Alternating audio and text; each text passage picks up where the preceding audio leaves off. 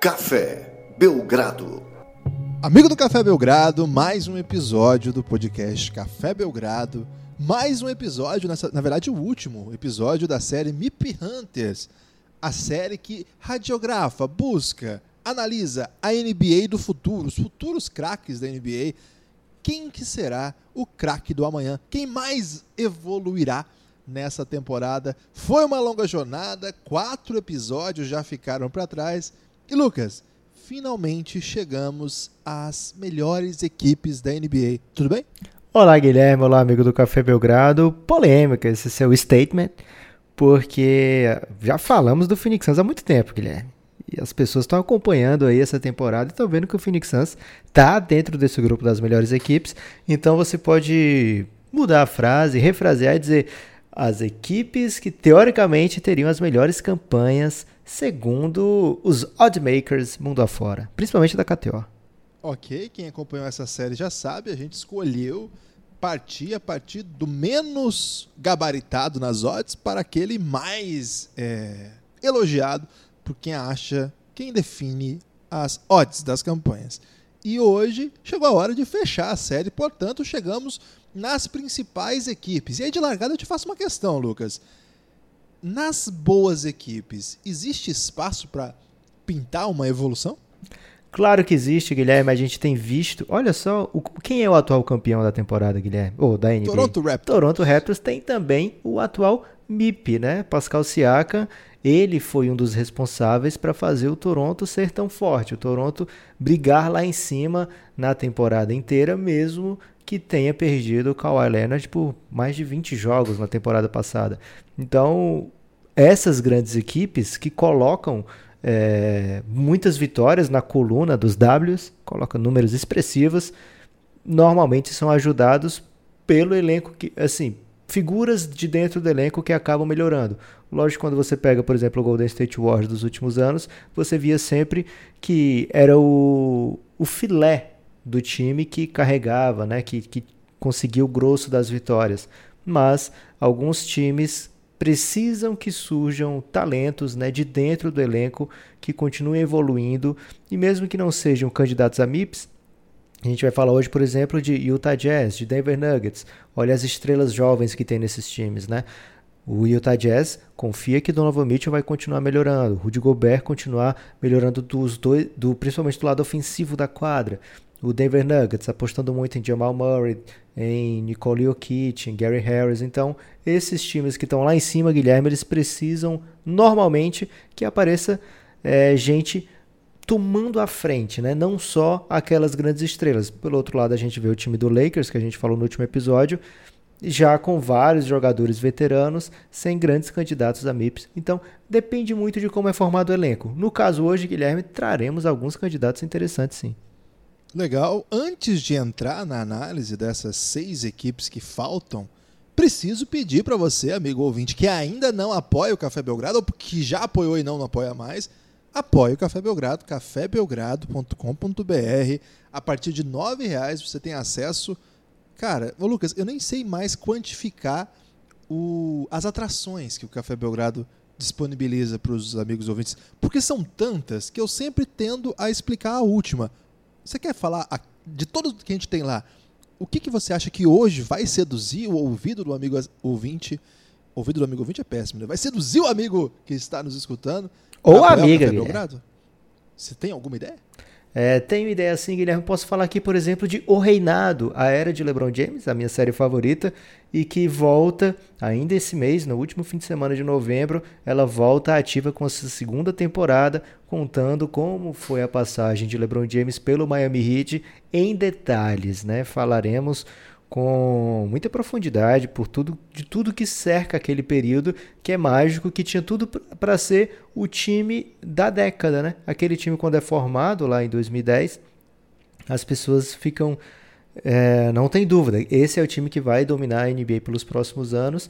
Realmente foi a quatro finais seguidas. Tô dando spoiler aqui já, Guilherme. Você me fez dar spoiler, eu não detesto spoiler.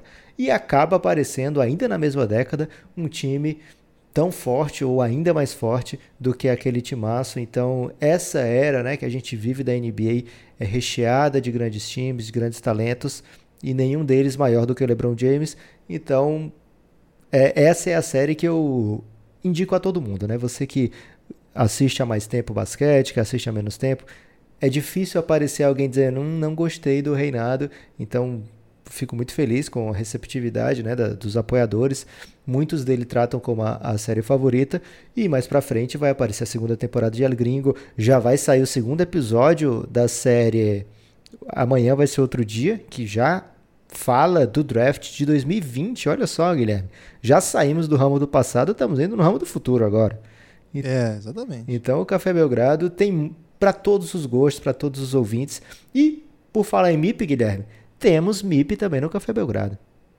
Temos MIP no Café Belgrado? Como é isso? Lá no Grupo Institucional de Apoio Negando Nosso Inimigo, o Sono, o Giannis, que é um grupo para apoiadores insiders e que lá a gente conversa. Eu não vou dizer 24 horas, Guilherme, porque todos dormem, né? Mas normalmente tem, as pessoas têm dormido com a ajuda do Giannis depois que acaba a rodada. Então, é, quase, sei lá, 20 horas do dia tem assunto lá, você não precisa participar de todas. Aliás, a dica que eu sempre dou para quem gosta de participar do Giannis é o seguinte: entra, arma o caos, vê ali as últimas três, quatro mensagens. Se você não quiser ver, já chega tocando o seu assunto que as pessoas acompanham. Esse é o jeito que o, a maior, o grande público usa o Giannis, né? E tem brilhado muito. E o MIP do Giannis, Guilherme, o MIP dessa semana, que aí não dá para ter um MIP é, do ano lá, porque são muitos MIPs, são muitas personalidades profundamente complexas e elaboradas. E evolutivas? E evolutivas. Vai para Camila Mamed, que promoveu um debate, não só promoveu, como depois resgatou o debate sobre axilas e como as jerseys de NBA podem afetar a, as axilas das pessoas. São todos os assuntos, são diversos. É... Esse é um grupo para quem nunca vai ficar sozinho acompanhando a NBA. Então vem com a gente, é maravilhoso. Você, Você sabia que eu tinha uma tia que falava suvaxila? não, mas vou, vou, tô pensando aí. Em... E não era humor, só deixar registrado. Eu vou utilizar esse conceito aí, porque ele, ele abrange né, metade conhecimento popular, metade conceito é, de dicionário mesmo, né, da posição. Então, gostei. É, gostei da propaganda também. Tem muitas outras séries, o Lucas destacou algumas, mas são tantas que eu prefiro que você entre lá no cafébelgrado.com.br para saber tudinho. E nem lá vai ter tudinho que você vai ter acesso. Você pode apoiar via cartão, via boleto ou via PicPay.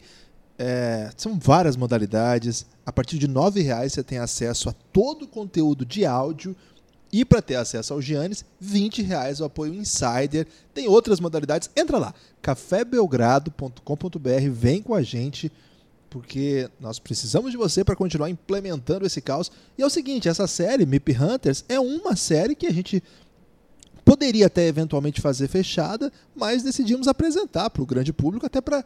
Tem muita gente que conhece nosso trabalho, mas não sabe muito bem como é que são as séries. Né? O MIP Hunters explica mais ou menos como são as nossas séries. Claro que nenhuma série é igual a outra. A gente já tinha feito isso na novela da Off-Season, também foi uma série aberta. A gente quer sempre produzir conteúdo aberto também, para quem não tem ainda a possibilidade de nos assinar. Mas, na real, a gente está precisando mesmo para crescer o projeto que você apoie o Café Belgrado. E por isso que Mas tem pré-requisito, Guilherme. Qual é o pré-requisito? Tem que ter coração. Tem que ter coração. Isso você fala. É. Você tem uma análise da vida, Lucas, que às vezes me comove, assim. Eu fico até meio sem chão. então é isso. cafébelgrado.com.br. Vem com a gente, vai ter muito conteúdo fechado. E quem, se, quem apoia o Café Belgrado sabe. E vem novidade aí. Vou até segurar um pouquinho. Por enquanto só isso. Vamos lá, Lucas, para as análises dos MIP Hunters? Vamos lá, Guilherme. De coração? Essa é aberta para todo mundo, Guilherme. Isso aqui você não precisa ter coração para ouvir, não. Isso aqui tá disposta a dialogar com aquele que não tem coração. É até um convite, o né? no lugar do coração, Lucas? É um espaço vazio. Ok. Mas, como diria o Mágico de Oz, se procurar bem, Guilherme já pode ter até um coração lá e não sabia. Ou, como diria o Pablo, Sempre espere o inesperado. Você tá assistindo Backyardigans, Guilherme? Não, mas de tanto você falar eu aprendi. Ok. É, ele não diz isso sempre, tá? Ele diz isso no episódio do Super Espião Internacional. Você quis dar uma carteirada de Backyardigans? É porque você deu a entender que ele falava isso sempre, Guilherme. E eu queria só ressaltar que o ouvinte pode ter assistido vários episódios e não ter ainda conhecimento de que tem que esperar o inesperado. Mas agora ele, se esperar o inesperado, ele deixa de ser inesperado. Tudo bem, mas aí é um, um paradoxo que o ouvinte vai ter que resolver com ele mesmo.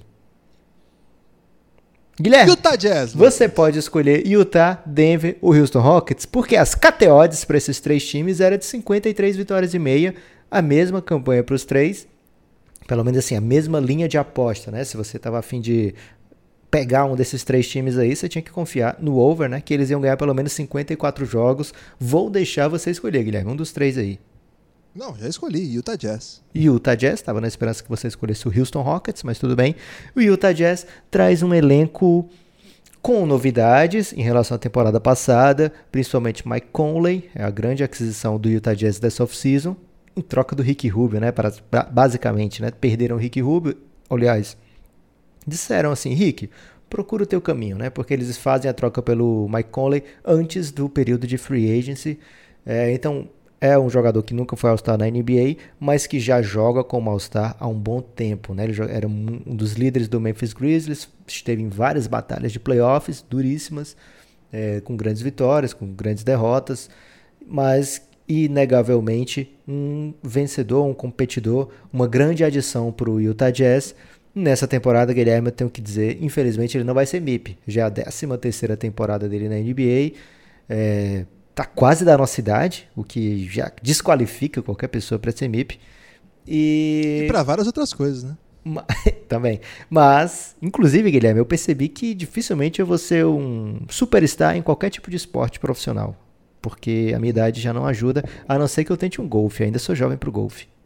É. E tem alguns esportes que a barreira da idade não, não influencia tanto, né? Tipo o curling, por exemplo. Mas aí é esporte?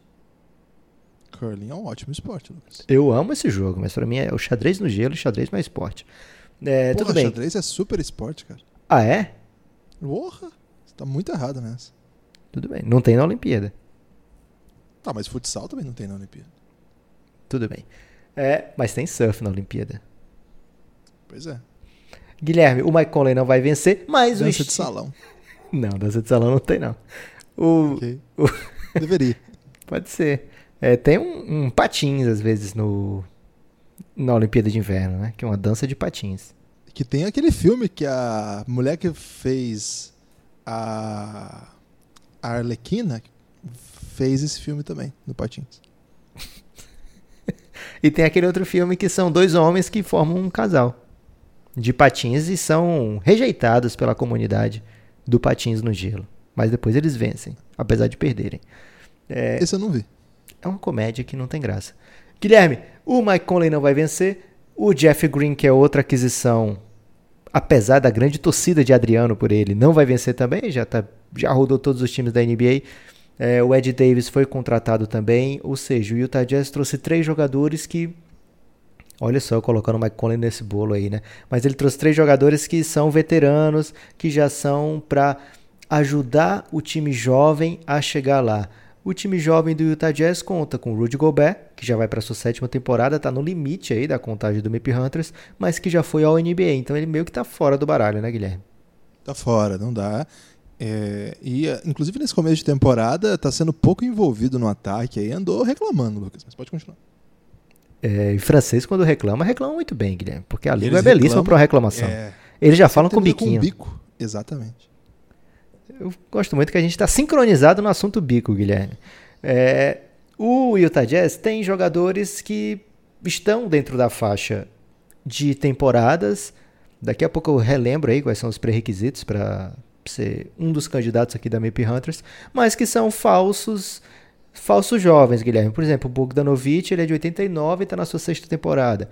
O Joe Ingles está na sua sexta temporada é de 87, ou seja, eles andam com a turma jovem, né? Vão são da mesma temporada, sei lá, do Moody que está no time também, mas já são idosos, Guilherme. Então, o que o Utah Jazz tem de, de juventude para trazer para a mesa aí é Donovan Mitchell, que já joga no nível que eu não sei se você vai discordar, Guilherme, mas que para mim não dá mais para ganhar MIP. Quando o cara começa tá- muito bem, já complica muito. Ele, a, a temporada de rookie dele teve 20 pontos por jogo. Então é complicado. Acho que não dá, não. Aí tem o Royce O'Neal, que é outro que está sempre no time titular. Esse sim poderia entrar, mas vai faltar aquela outra parte, né, Guilherme? Aliás, é um ótimo momento para a gente lembrar, né, os quatro fatores aqui do algoritmo. A idade do jogador, entre 22 e 27 anos, está entre a terceira e a sexta ou sétima temporada. É, as vitórias do time ajudam muito, não são obrigatórias. A gente já trouxe casos aqui de jogadores que venceram com bem menos vitórias do que pelo menos a metade, né? Mas normalmente tem ajudado, principalmente nos últimos anos, vitórias são tipo um critério de desempate. E o protagonismo no time, esse sim, tem sido cada vez mais relevante. Acho que o último MIP aí que não era protagonista, a gente vai ter que voltar muitos anos, né? Protagonista não necessariamente o melhor do time, mas ser um dos caras que está fechando jogos, um dos caras que são referências do time. É, esse aí é um tipo de posto que o Royce O'Neal não vai alcançar no Utah Jazz, né, Guilherme?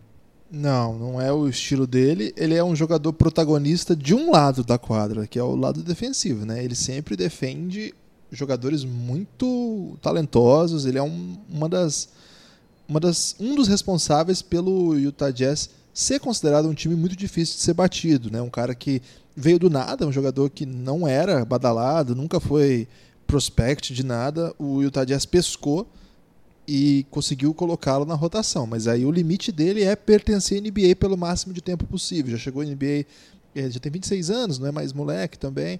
Acho que até encaixaria em algum cenário que ele evoluísse ofensivamente, mas certamente não é o caso.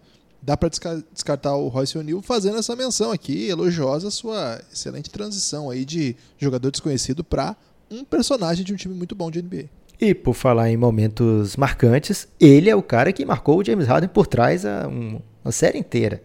Então, Isso é irritante. Então ele merece um abraço aí por ter recebido fun essa função e ter aceitado, Guilherme. Muita gente não aceitaria.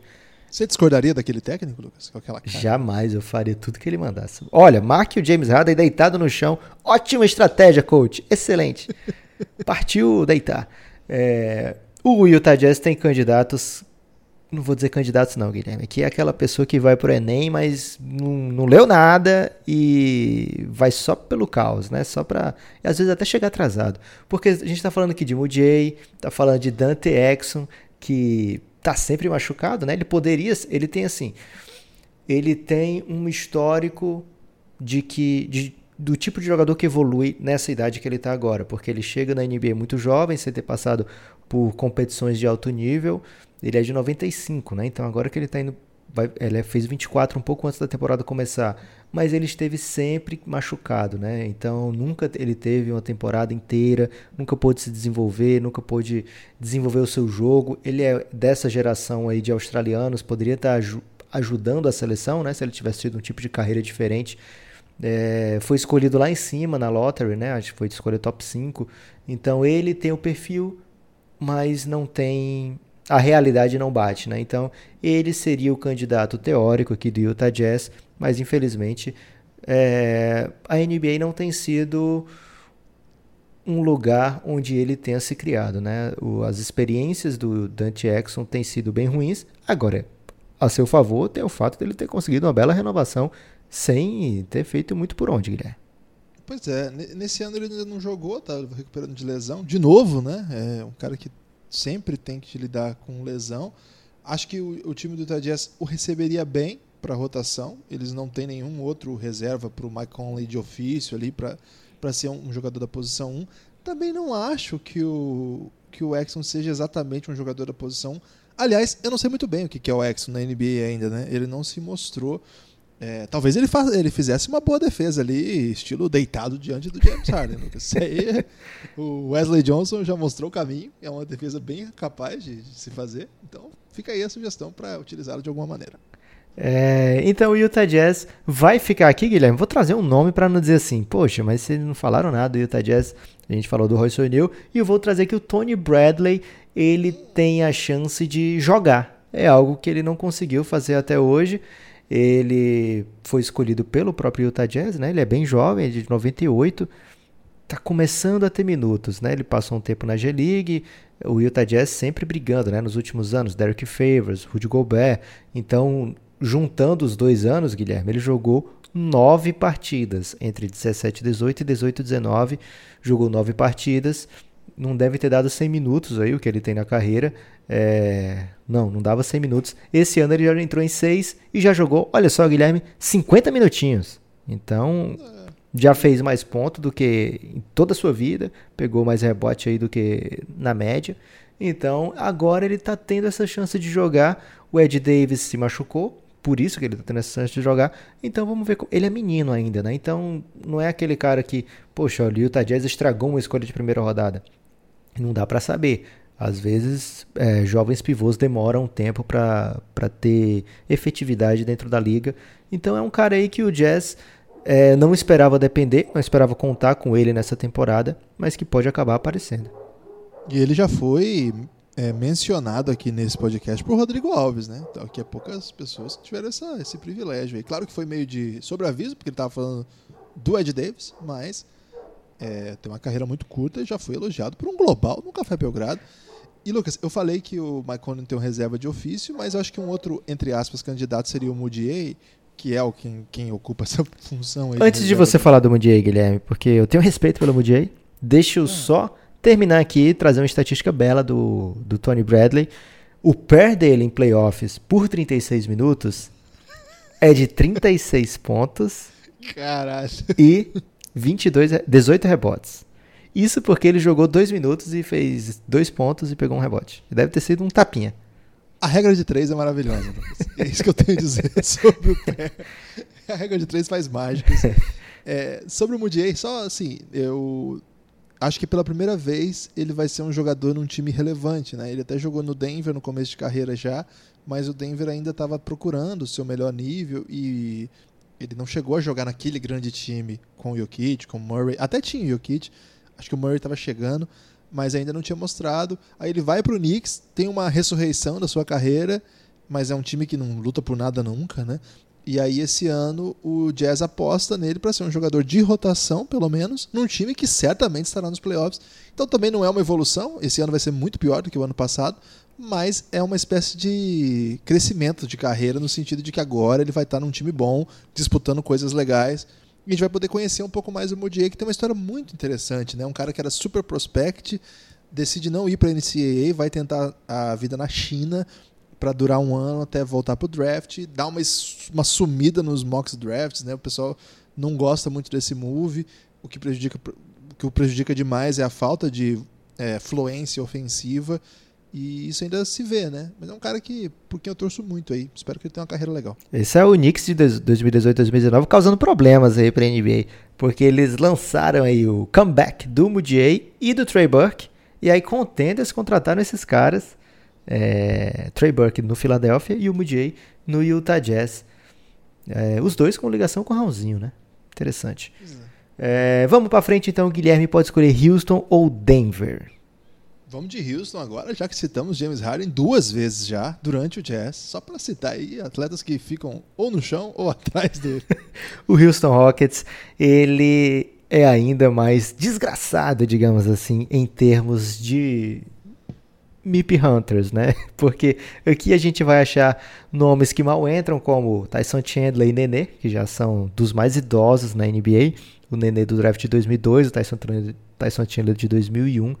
Tem o Tabo Cefolosha, que esse sim, Guilherme, é da nossa idade. Então já está eliminado. O Jared Green, que já está. De muitas coisas, né, Lucas? Além de, de, de ser MIP. É. é. Mas em compensação, Guilherme, a gente está perto da idade. Eu não sei se ainda tem isso, mas acho que a gente já pode ser eleito um vereador aí de repente. É. acho que liberou isso aí. o Gerald Green. Mas presidente eu sei que tem uma regra, assim. Então não podemos ser presidente ainda. Eu preciso checar como é que tá essa regra. É, tudo bem. Eu não tô afim de entrar no, nesse, nesse próximo pleito, não, Guilherme, mas quem sabe no futuro. é, Jared Green já tem, vai para sua 13 terceira temporada e nem vai, né? Porque se machucou seriamente. Eric Gordon, Russell Westbrook Ryan Anderson, que já venceu um MIP. Então, um abraço aí pro Ryan Anderson, que sempre escuta a gente. O James Harden também, de todos esses já passaram de 10 temporadas. O Rockets tem um cara que não venceu o MIP, mas cada vez mais vai mostrando como é possível se evoluir, mesmo já tendo uma certa idade, mesmo já tendo um certo glúteo. PJ Tucker, né? PJ, Ah, achei que era Austin Rivers. o PJ Tucker. Isso aí eu vou deixar você falar, Guilherme, porque aí você brilha falando. O PJ Tucker, ele não vai vencer o, não vai vencer o prêmio de MIP. Ele é cotado várias vezes aí para ser um defensor, né? Para ser entre os defensores do ano.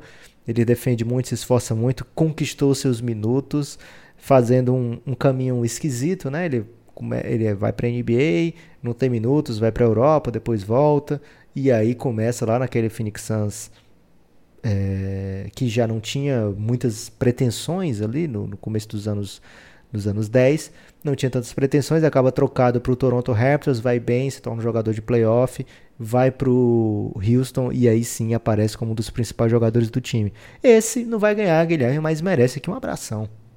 Grande abraço para PJ Tucker. Agora, dentro da- dos parâmetros, a gente, aliás, já extrapolando os parâmetros, tem o Austin Rivers, que eu percebi que você quer falar dele. Austin Rivers é, tem o mérito de ser filho do Doc Rivers, o que ele rendeu bastante carinho aí por- pelo papai e outras pessoas. Se ele teve contratos como teve é, ao longo de sua carreira, foi porque ele mereceu. E se você não tem um pai que é GM e técnico da NBA, azar o seu, ele mereceu. O Austin Rivers, ele era para ser um prospect bom, né, Lucas? Vamos falar sério, assim. Quando ele, quando ele tá lá na Universidade de Duke, quando ele chega no, do high school, ele era para ser bem melhor do que o jogador que ele se tornou. É uma pena, porque hoje a gente vê o Austin Rivers assim. O debate é: o Austin Rivers é tão ruim quanto a galera diz? Geralmente é esse, né? O tom do debate, não é mais.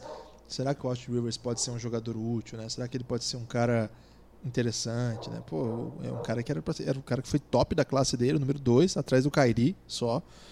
É um cara que chega na, na NBA, escolha 10 do primeiro round, ou seja, rendeu assim bem na universidade, o suficiente para chegar à NBA.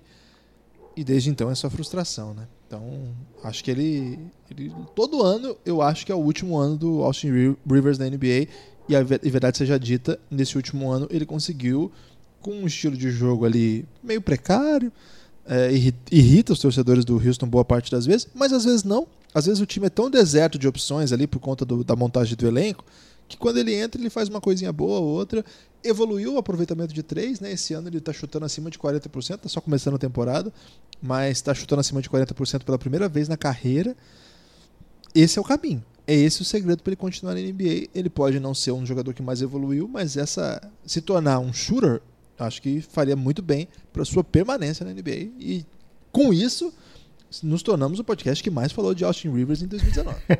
ele se coloca como jogador de NBA, né? O que não foi algo que durou a carreira dele inteira, né? Quando ele tá lá no Boston, depois vai pro, pro Wizards, depois... Não, antes de ir pro Wizards, ele foi para outro time, acho que não sei se foi o Hornets ou foi o Pelicans, e o Doc Rivers resgata lá, tendo que fazer uma troca. Não, ele é draftado Não, ele- pelo ele- ele Pelicans, nunca vai pro Boston, Boston, né? né? É, ele vai pro. Boston e dizem que o Danny Ainge meio que segura ele como refém ali do, do Doc Rivers.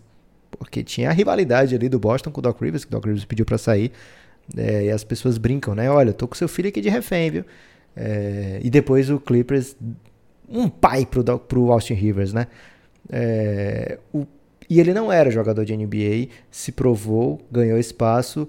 De- depois que ele sai do Clippers, até ele tem um momento ali no Wizards que ele, poxa, tudo bem, ele não é tão ruim assim. E aí o Houston aposta nele. E realmente ele não é dos piores jogadores do time. O Austin Rivers hoje é um jogador sim de NBA. É, um grande abraço aí pro Austin Rivers, que não sei se escuta a gente, mas deve ter ouvido muitas palavras duras se escutou. Agora, Guilherme, o Houston dificilmente vai ter um candidato ao prêmio. Mas, se tem um cara que tem star power, que tem idade e que tem talento aí para ser um dos melhores da posição da NBA e que ainda não é, é o Clint Capela, né? O Clint Capela, ele tem números, traz números muito bons da temporada passada, mas a mamata acabou para ele porque tem muita gente agora pegando os rebotes, Guilherme. Tem mesmo. E o problema é o seguinte, né? O- Ele sai nessa temporada com a responsabilidade, Lucas, de aprender a chutar de três. Imagina o tanto de vezes que o povo do, do Rockets quer que ele chute de três. Tem até uma graça, né? Na. na... Ele joga aquele. Cara, é um torneio europeu de não sei. Ele joga pela seleção da Suíça. E ele pega a bola e ele fica chutando de três loucamente. E o Gobert posta esse vídeo. Acho que eu comentei isso num podcast qualquer aí. É, cara, é incrível que não tem nenhuma, nenhuma pinta de que vai chutar de três em algum momento da carreira. Até hoje não, não, não aconteceu, né? Tá com 0% de, de, de tentativas, de aproveitamento de tudo. Ele tentou duas é. vezes na carreira. Já tentou? É? Um em 16 e um em 17 e 18. E nada também, né? É. Nem sinal. Não caiu, não. E é um time que vive para isso, né? Então é uma pressão enorme que ele deve ter aí para ficar mais tempo em quadra. Para um jogador do seu nível, tá ok jogar 29 minutos ali, mas a NBA tá indo para um caminho. Ele joga num time que é tão especialista nisso que provavelmente ele vai ficando sem a bola mesmo, né? Tá sem rebote, ele só finaliza as pontes aéreas que chegam para ele, tá? então vai se tornando um jogador muito unidimensional. E é o que é injusto, né? Porque o ideal seria a gente ver o Capela em outro time, né? Que fizesse mais coisas. Mas pro Houston ele é muito útil, para ele é muito legal, tá no Houston. Bom, acho que vai, vai ser isso aí mesmo, Lucas. Vai ficar o bem que longe complica, um... O que complica para ele, principalmente, continuar evoluindo, né? Porque ele tem evoluído. Desde que ele chega na NBA, ele tem melhorado ano a ano, numericamente, né? Estatisticamente, e também no eye test, né? Quando a gente vê a gente, poxa vida, o Capelá é muito importante para o Houston. Não é o tempo todo, né? A gente já viu várias vezes ele não fechar jogos, mas para essa temporada tá caindo até minuto do Capelá, primeira vez na carreira que ele perde minuto. E não é simplesmente por não chutar de três, mas também por quem tá no time que não chuta, né? O Russell Westbrook chega para jogar muitos minutos e aí o Houston não pode se dar o luxo de ter por muito tempo dois non-shooters, né? Então não é um ou outro o tempo todo, Dá para jogar os dois? Claro que dá, mas não é muito bom para o diagrama do ataque do Houston Rockets ter duas opções que não espaçam para o James Harden poder fazer suas infiltrações, ou pelo menos para ter ameaça das infiltrações do Harden. Então, para não complicar ainda mais a vida do James Harden no quesito help defense, o Houston Rockets muitas vezes precisa tirar minutos do Capelá é, e isso vai inviabilizar sua candidatura. Agora, o Houston tem um cara que está evoluindo de verdade, Guilherme. Ele está dentro do, da idade, que ele tem 26 anos, está dentro do número de temporadas, que é a sua quarta temporada. E no quesito protagonismo, ele jamais teve tanto Daniel House Jr. Agora, não é um jogador, ele está ele tá saindo de um quase ninguém para ser um role player de confiança starter, né? É, acho que é o, é o, e é o teto dele, né? Não vai ser muito mais do que isso, não. Não pode driblar, em hipótese alguma. Quando ele tenta criar para si mesmo, as coisas não são belas. Mas acho é um caso sim de evolução notória, né? Vai, vai se tornando um especialista 3D clássico, tá, tá matando acima de 47% nesse início de temporada, chutando em alto volume, chutando seis bolas de três por jogo. Então, está se tornando um ótimo é, é o que esse, esse, time precisa disso, né? Esse time caça por isso, esse time quer isso. E no Daniel House encontrou vindo do nada, né? Uma bela, uma bela ação aí da direção do Houston Rockets. Se estava seco, Guilherme, se estávamos sem candidatos a MIPs até agora, vamos trazer finalmente um time que une vitórias, juventude e, por que não, um pouco de. Lasanha. É, melhor do que a palavra que eu ia usar, Guilherme. Obrigado. Aí, mas eu vou ter que tirar um pouco, né? E bastante lasanha. Estamos falando, claro, de Denver Nuggets, o time que nesse momento é o líder do Oeste, né? Por enquanto, graças àquela vitória magra sobre o Phoenix Suns na prorrogação por um ponto, num jogo contestado. Estamos gravando na segunda, né, Lucas? Estamos gravando isso na segunda-feira. Isso. Então, por enquanto, ele é líder e deve se manter entre os líderes do Oeste e da NBA a temporada inteira, muito em função desse core jovem e que não para de melhorar do Denver Nuggets. Só tem cara bom aqui, viu? Esse time aqui só tem cara bom. E como todo mundo melhora, talvez a, a evolução não seja estatisticamente verificável, pelo menos do ponto de vista ali do, dos números mais básicos, né? Pontuação e tal. Claro que vai ter evolução bem notória ali. Acho que o Jamal Murray é, o, é, um jogador que a gente viu crescendo durante a NBA já. Começa com 10 pontos, já vai para 16, foi para 18 ano passado. Imagino que esse ano deve superar a barreira de 20 pontos. O Jokic foi um cara que veio assim crescendo demais, né? Ele chega de segundo round com pouco espaço, chega até a pedir para começar do banco quando o time ainda tinha o Nurkic e o ano passado veio com 20 11 7, uma temporada monumental assim, quase, não, não foi quase triple double, mas que cheirou ali um triple-double. de alguma Teve vários triple-doubles, né? O que não é normal para um cara da posição. Não é. E é um, é um time com um monte de cara muito bom que vai ocupar minutos um pouco menores, porque o time tem muita, muita gente. Então talvez a gente não vai ver o quanto em volume o Monty Morris poderia ter melhorado, o quanto que o próprio Will Barton, que está se tornando um dos melhores jogadores do time, começou a temporada meio mal. Cara, se já- o Gary Harris estivesse num time, sei lá, é, Cavaliers, ele ia ter um volume de arremesso, um volume de prota- um protagonismo que ele não consegue ter nesse Denver, mas é um cara que ajuda o Denver a vencer, é um cara que tá num lugar muito bom para ele, então tá renovado o contrato, tá muito bem, então a gente não consegue ver o que ele conseguiria produzir é, isoladamente, né? Mas esse time tem algumas peças nesse, nesse, nesse modelo aí. É, o Malik Beasley, que é um cara que a gente elogia bastante também. E de vez em quando, a, a função do Malik Beasley é, cara, entra lá e arma a presepada do nível impiedoso.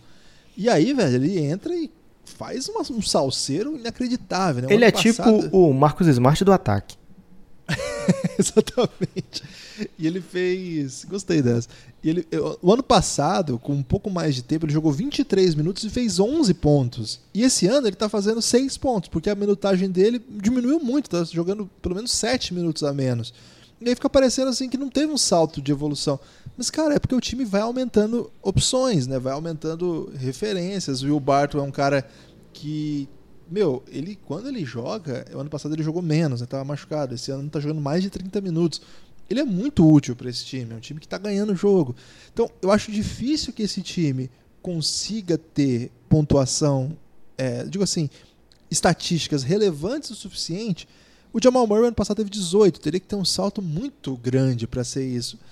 Mas acho que o salto maior aqui é ver esse time, acho que o Galego falou sobre isso no último podcast, ver esse time assumindo a peste, assim, assumindo a responsabilidade de ser o favorito. Não mais o time que surpreendentemente está vencendo os outros e terminou em segundo lugar no Oeste. Não.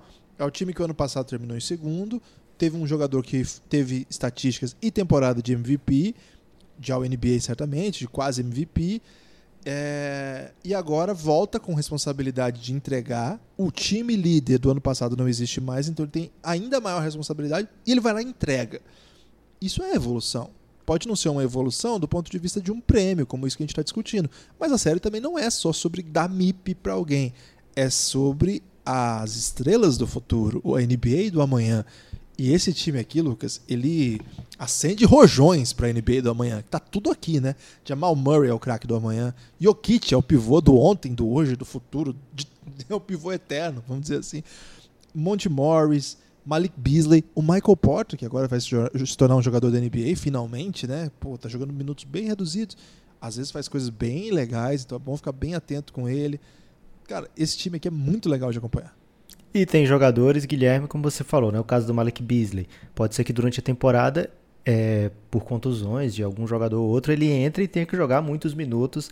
E aí, quando a gente for ver lá no fim da temporada, a gente vai ver, é, olha só é, o impacto desses caras, né? O quanto eles, eles mostram que são capazes de assumir o papel de jogadores importantes desse time, né? Que aparentemente, quando vai começar a temporada lá atrás, a temporada 18-19, é, via-se buracos no elenco que na verdade eram seriam ocupados por Malik Beasley, por Mont Morris. Então é, a gente via o Juan Gomes com com tempo ano passado e não é porque ah, ele jogou muito mal e está fora da rotação esse ano. A competição dentro, interna do Denver por minutos é muito grande, está todo mundo saudável nesse momento. O time trouxe todo mundo de volta e ainda e ainda incluiu no elenco Jeremy Grant, vindo do Oklahoma City Thunder peso, não vou dizer peso de ouro, porque a gente viu várias trocas pesadas nessa off-season, mas pelo menos é um peso de uma prata ali, Guilherme. De repente, um saco de moedas de prata. É, então, o Denver tem um elenco para brigar pensando lá na frente, né? pensando em playoff, quero brigar dentro dos playoffs. A gente não está vendo esse senso de urgência no Denver Nuggets, não. Como a gente vê, por exemplo, no Phoenix Suns, né? que é um time que precisa se provar nesse começo de temporada. O Denver está com tranquilidade, rodando seu elenco assim, de uma maneira também sem exageros, né? É, mantendo a minutagem dos seus jogadores, sem o Jokic precisar é, aumentar muito o volume de seus arremessos, sem o Jamal Murray fazer isso também. Está mais ou menos na mesma pegada. Alguns jogos foram vencidos no finzinho, né? Já tivemos dois game winners do Jokic, fora o jogo do Phoenix Suns que foi um block winner ali do Torrey Craig. É, então é um time que sabe vencer jogos, não é mais aquele time jovem que está tentando aprender a ser um dos grandes, né? É lógico que ainda falta muita coisa para esse time ser um campeão, mas a gente tem visto cada vez mais times que se é, a, chegam forte nos playoffs sem ter um, aquela caminhada que a gente se acostumou a ver, né? O LeBron precisou passar por várias provas até chegar numa final e depois mais algumas até ser campeão. A gente viu o Toronto Raptors chegar no passado e ser campeão. Tem muito a ver com a volatilidade dos elencos hoje da NBA também, né? Os, os elencos estão mudando muito rapidamente, então algumas vezes a gente vai ver esses times que não passam por tantos testes assim chegarem e serem campeões. O Toronto, lógico, né, teve vários períodos, várias eliminações para o LeBron James, mas o time que se formou ano passado que foi campeão especificamente é, traz uma base daquelas derrotas, mas também, lógico, né, seu MVP foi um, seu segundo principal jogador tinha uma relevância bem menor nas outras, nas outras participações. A referência já não estava no time, que era o DeRozan. Então, esse tipo de, de história é capaz de acontecer. Esse ano mesmo, os dois favoritos nas casas de apostas de Los Angeles é, também se formaram assim, trazendo grandes peças de última hora. O Denver está criando a sua cultura com sustentabilidade, Guilherme, a palavra aí do momento.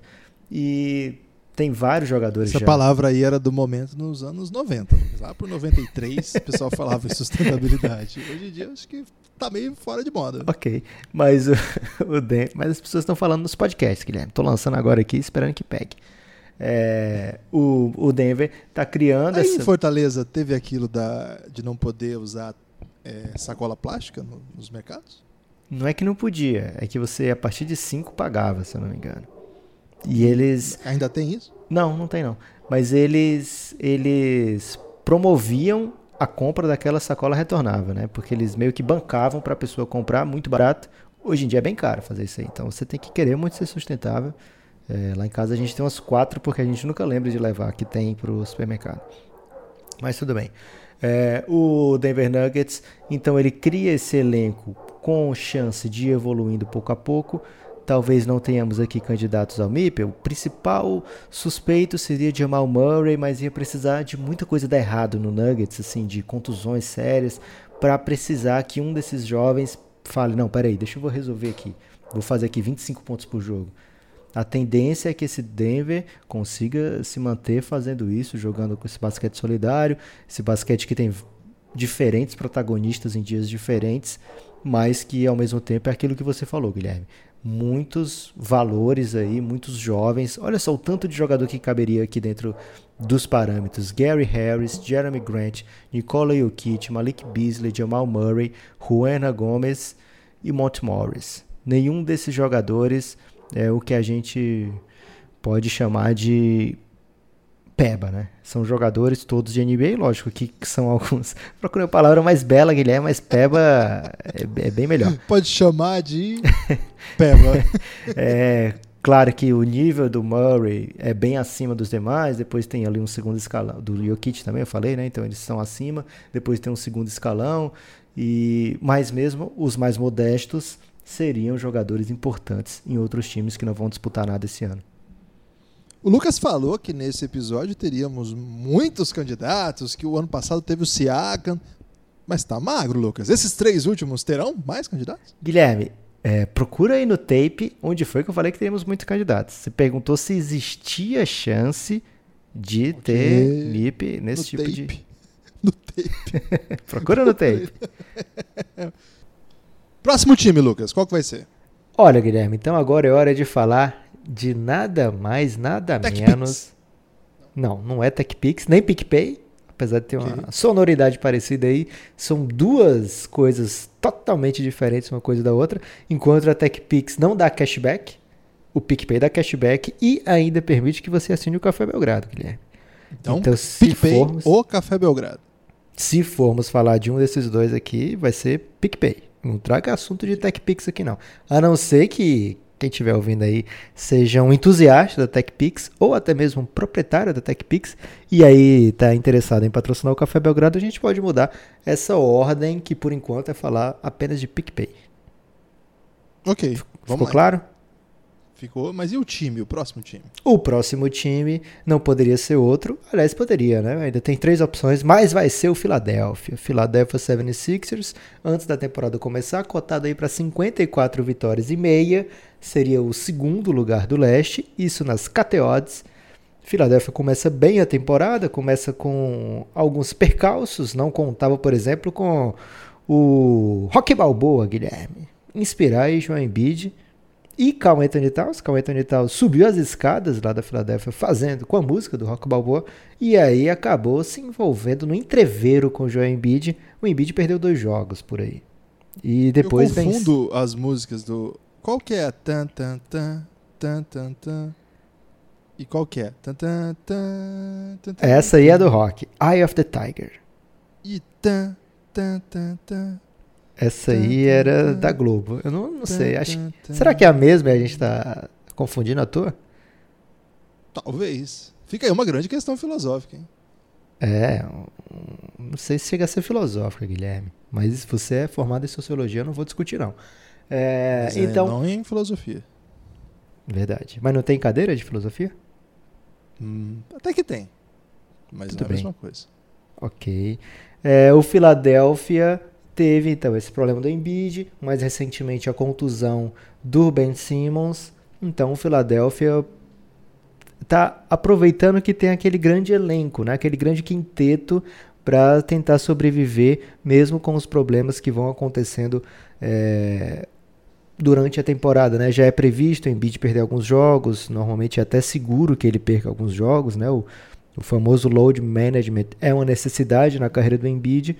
É, o Ben Simmons teve a contusão no ombro, é sempre capciosa, então tem que tomar todo cuidado, toda precaução. Talvez, Guilherme, ele até evite arremessar de três pontos aí, por causa dessa contusão no ombro. Fique essa informação aqui insider, de bastidor. Talvez a gente não veja o Ben Simmons arremessando tão cedo para três pontos. Mas alguém te contou isso? Isso aqui é insider. Okay. Tudo bem? É, então. Eu fiquei meio sem chão aqui, saber que você tem informações insiders direto da Pensilvânia. É, então o Philadelphia vai ter que superar alguns obstáculos para conseguir essas 54 vitórias e meia, Guilherme. Não é, não é tão fácil assim, mesmo no leste. O time começou a enfrentar times do oeste agora, está tendo uma dificuldade grande, mas com o quinteto que tem é esperado que fique lá em cima. O time tem o quinteto, qual é esse quinteto tão poderoso, né? Que dificilmente vai ganhar um prêmio de MIP. É, Al Horford, o Joel Embiid, Tobias Harris e Josh Richardson completando junto com Ben Simmons.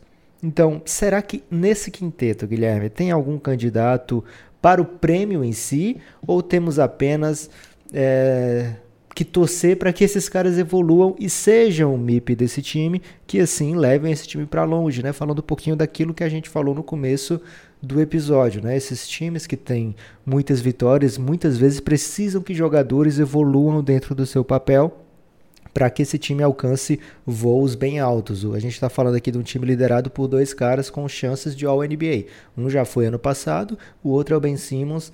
Você vê, Guilherme, então, dentro desse quinteto, antes da gente falar do restante do elenco, nomes capazes de A. beliscar esse prêmio ou B. evoluírem bastante para que sejam é, referência dentro da NBA e mudem de patamar o, o, jogador mudar de patamar dentro da NBA, mesmo que não esteja concorrendo a esse prêmio? Quando você faz eu... perguntas da sua faculdade aí, Guilherme, elabora hum. questões para as provas. Você okay. faz coisas tão complexas assim? Faço. Questões longas, com vários períodos, assim, para deixar o aluno bem confuso. É por isso que o jornalista brasileiro gosta de fazer uma pergunta muito grande. Esses dias o Cícero Melo foi fazer uma pergunta, o Jorge Jesus quase dorme durante a entrevista. e olha que o Jorge Jesus está sempre na tomada, hein? Mesmo assim. Você está falando mal do seu amigo, Cícero Melo, Lucas? Eu não estou falando mal, Guilherme. Estou falando mal dos professores, que eles induzem o jornalista ah, ao erro. Você é amigo ainda do Cícero Melo? Como é que tá essa amizade? Ele torce muito pro Detroit Pistons, Guilherme. Eu não tenho elogiado o Pistons, não. Então tá complicado. Ok, quem não sabe, o Cícero Melo já participou aqui de um podcast contando o seu amor pelo Detroit Pistons. Procure aí no nosso feed, vai ter que voltar muito, faz bastante tempo já. Mas se você procurar no Google Cícero Melo Café Belgrado, você vai encontrar. Respondendo a sua questão, Lucas, acho que não, não acho que nenhum desses tem o perfil assim de evoluir significativamente do ponto de vista do que já fez na NBA, mas acho que tem os dois jovens que naturalmente a gente espera todo ano evolução, Joel Embiid e Ben Simmons. Tobias Harris, o cara tava com 20 pontos temporada passada, terminou com menos, mas como que vai evoluir mais do que isso? Um cara com carreira longa da NBA. É, Josh Richardson, tava com 16 no ano retrasado, baixou um pouquinho ano passado, esse ano tem menos protagonismo, é difícil que ele emplaque números importantes. Al Horford, pô, 33 anos, tantos, tantas jornadas já de basquete, não é ele que vai evoluir, vamos dizer assim. Agora, Ben Simmons, 23 anos e ainda não chuta de 3. E ainda assim, todo jogo é um triple-double em potencial. E Joel Embiid, que vem de uma temporada de All-NBA, de possivelmente assim candidato ao MVP, caso o Guilherme, você se diverte quando alguém fala vende e aí você fica pensando que a pessoa está vendendo, por exemplo, você falou vende uma temporada ao NBA, eu já quis comprar aqui. o, é, é, é do, do, dos riscos aí do, do, podcast, né, Lucas? Às vezes a gente usa palavras aí que não soam tão bem quanto a gente costuma Você, quando, enquanto professor, desculpa, hoje estou com muitas perguntas aqui de pátria Fique educadora. Vontade, Lucas. É. Você fala assim, tá explicando alguma coisa e fala só que, e aí traz outra coisa? Não, o que a gente costuma fazer, é uma técnica didática, é assim, é importante você apresentar para o aluno palavras, noções, conceitos que ele não seja familiarizado. Porque as pessoas acham que o professor. Estou falando de universidade, mas também no colégio, quando dei aula em colégio, também fazia muito isso. O professor não tem que mastigar o conteúdo para o aluno. O professor tem que apresentar as camadas. Então, assim, o primeiro. É interessante você apresentar uma coisa que provavelmente ele nunca tem ouvido falar. E na sequência você vai traduzindo aquilo, aí você vai traduzindo. Então é importante você apresentar essas várias camadas, porque tem o aluno que vai pegar de primeira, tem o aluno que vai pegar na segunda, tem um aluno que você esmiuçando, ele chega.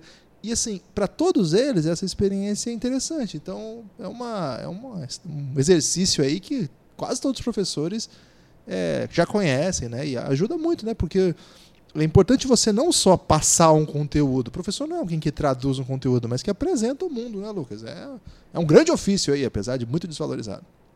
Ok, gostei. Foi por um caminho totalmente inesperado. Vamos lá, Guilherme. Philadelphia 76ers. Vai eu quero falar do Kirk Mas, Lucas. Ah, então deixa eu terminar de falar aqui desse quinteto, Guilherme. Você apenas okay. desdenhou aí dessa juventude não, não maravilhosa. Desdenhei. Se o Ben Simmons mata a bola de três, eu voto para ele, de MIP. eu acho que o Philadelphia pode acabar precisando de um cara que você ignorou aí completamente, Josh Richardson. Ele, tudo bem, teve um ano muito bom no Miami já, mais 16 pontos por jogo. Inclusive, foi o cara que o Miami recusou ofertas na temporada passada, né? Não queria trocar de jeito nenhum. É, fez biquinho aí quando, ofere... quando era oferecido. O, por exemplo, até Jimmy Butler por, por Josh Richardson na temporada passada, o Miami rejeitou. E depois acabou fazendo isso aí por outros meios. É, tudo bem, que aí já era com o Jimmy Butler assinado por bastante tempo. Mas o, o Josh Richardson acabou sendo incluído na troca, né, para poder fazer acontecer essa ida do Jimmy Butler para o Miami. E ele chega para o Philadelphia com um, uma função muito clara, né? Você é o quinto elemento agora desse, desse time, né? Você tem que defender muito. É um time que todo defende. Ele não está tendo que cobrir por ninguém, né? O Ben Simmons é um, um ótimo defensor, o Embiid é um dos melhores protetores de ar, o Al Horford nem se fala, né? um gênio defensivo. Então ele está sendo um dos defensores do time, ele não tem que cobrir ninguém. Então ele, por ser muito bom defensivamente, ele vai marcar todo tipo de jogador é, que apresente ameaças, né? A gente viu ele tentando defender o Devin Booker nessa temporada, falhando miseravelmente aí, porque é muito difícil viu já ele com vários assignments defensivos bem difíceis e ele é, tomando conta do é, entregando o resultado, né, sendo efetivo nesses jogos. E o que a gente pode esperar do Josh Richardson, né, já deu a entender que pretende usá-lo assim, o Brett Brown, é que ele seja uma espécie de armador quando o Ben Simmons não está Quando o Ben Simmons não tá, o Philadelphia pode colocar o Raulzinho, pode colocar o Trey Burke, mas o que o Brett Brown quer é que ele seja o ball handler, né? Então a gente pode ver uma evolução do Josh Richardson nesse aspecto de de repente ser utilizado mais vezes como ball handler. A gente já viu isso um pouco lá no Miami, não chegou a ser qualificado como deu certo, Guilherme. A gente fez essa denúncia aqui ano passado. Mas é, ele crescendo dentro do papel, né, tendo mais familiaridade, ele pode sim mostrar essa evolução. Acho que é um cara que a gente tem que ficar de olho, porque o Philadelphia costuma ter problemas de contusão e é esperado que esse time não force né, essas, esses jogadores em jogos desnecessários. Então, o Josh Richardson, que tem já duas temporadas aí com mais 70 jogos, onde 81 jogos, se ele se mantiver saudável, é provável que ele tenha toda a minutagem que precisa para evoluir e acabe entregando números, porque é, se o time está desfalcado de Embiid, está desfalcado de Ben Simmons, é óbvio que essa responsabilidade vai também chegar aos braços, né, as, as bolas de, de Josh Richardson. Desculpa aí o trocadilho, gente. É, os arremessos de Josh Richardson serão muito, muito necessários. E o Ben Simmons é o que você falou, né, Guilherme? O Ben Simmons tem tudo para ser esse candidato ao prêmio, inclusive. Né? O Ben Simmons até hoje teve, carreira, teve uma carreira já com 15 pontos, 8 rebotes, 8 assistências praticamente de média, né? Mas ele pode entregar mais do que isso na medida que ele desenvolver o seu arsenal ofensivo, ou pelo menos ele estiver confortável para tentar outras coisas dentro de quadra, né, com o jogo valendo, que não seja contra adversários japoneses ou chineses. Então o Ben Simmons ainda tem para onde Brasileiros melhorar. Pode? Brasileiros dificilmente ele vai enfrentar, Guilherme, nesse momento. É, então o Ben Simmons tem que, até porque o único brasileiro que está jogando é do time dele.